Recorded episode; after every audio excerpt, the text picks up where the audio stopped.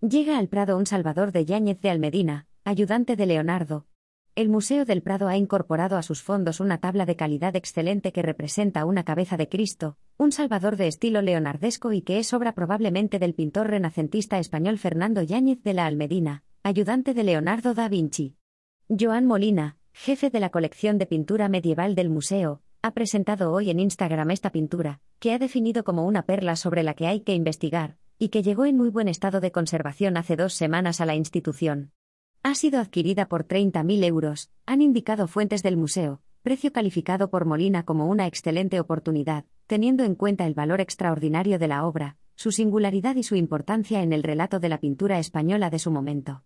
En siglos pasados la tabla, que se ha preservado sobre todo en ámbitos domésticos, se atribuyó al propio Leonardo, ya que en la parte trasera tiene escrito, probablemente en los siglos XVIII o XIX, Opera di Leonardo da Vinci, Pictore Fiorentino.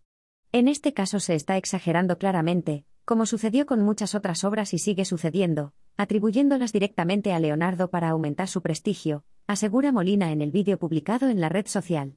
A su juicio, lo que sí está claro es que es una pintura que está no solo extraordinariamente bien conservada, sino que cuenta además con una factura y pincelada excelente, sombreados, volumen y fisionomía, vinculada al mejor Yáñez, el italiano. Está documentado que Yáñez trabajó junto a Leonardo en Florencia en el año 1505, no como un ayudante menor, sino mano a mano y de manera activa en el gran fresco de la batalla de Anghiari en el Palazzo Vecchio, en palabras del experto del Prado.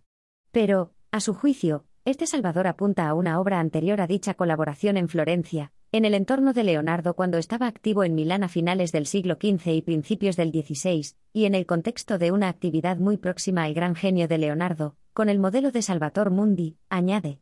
Leonardo da Vinci en su taller desarrollaba ideas que ejecutaban él por un lado, y sus alumnos y discípulos por otro, y en todo momento había unos vasos comunicantes en el proceso de creación, explica Molina, motivo por el que nos encontramos muchas obras que no están hechas por Leonardo, pero tienen su reflejo. Aquí probablemente nos encontramos con una de esas situaciones, una de esas imágenes que evocan el modelo del Salvador, pero con unas variantes muy importantes también, tales como la inclinación de la cabeza, más similar a las propuestas también coetáneas de Durero.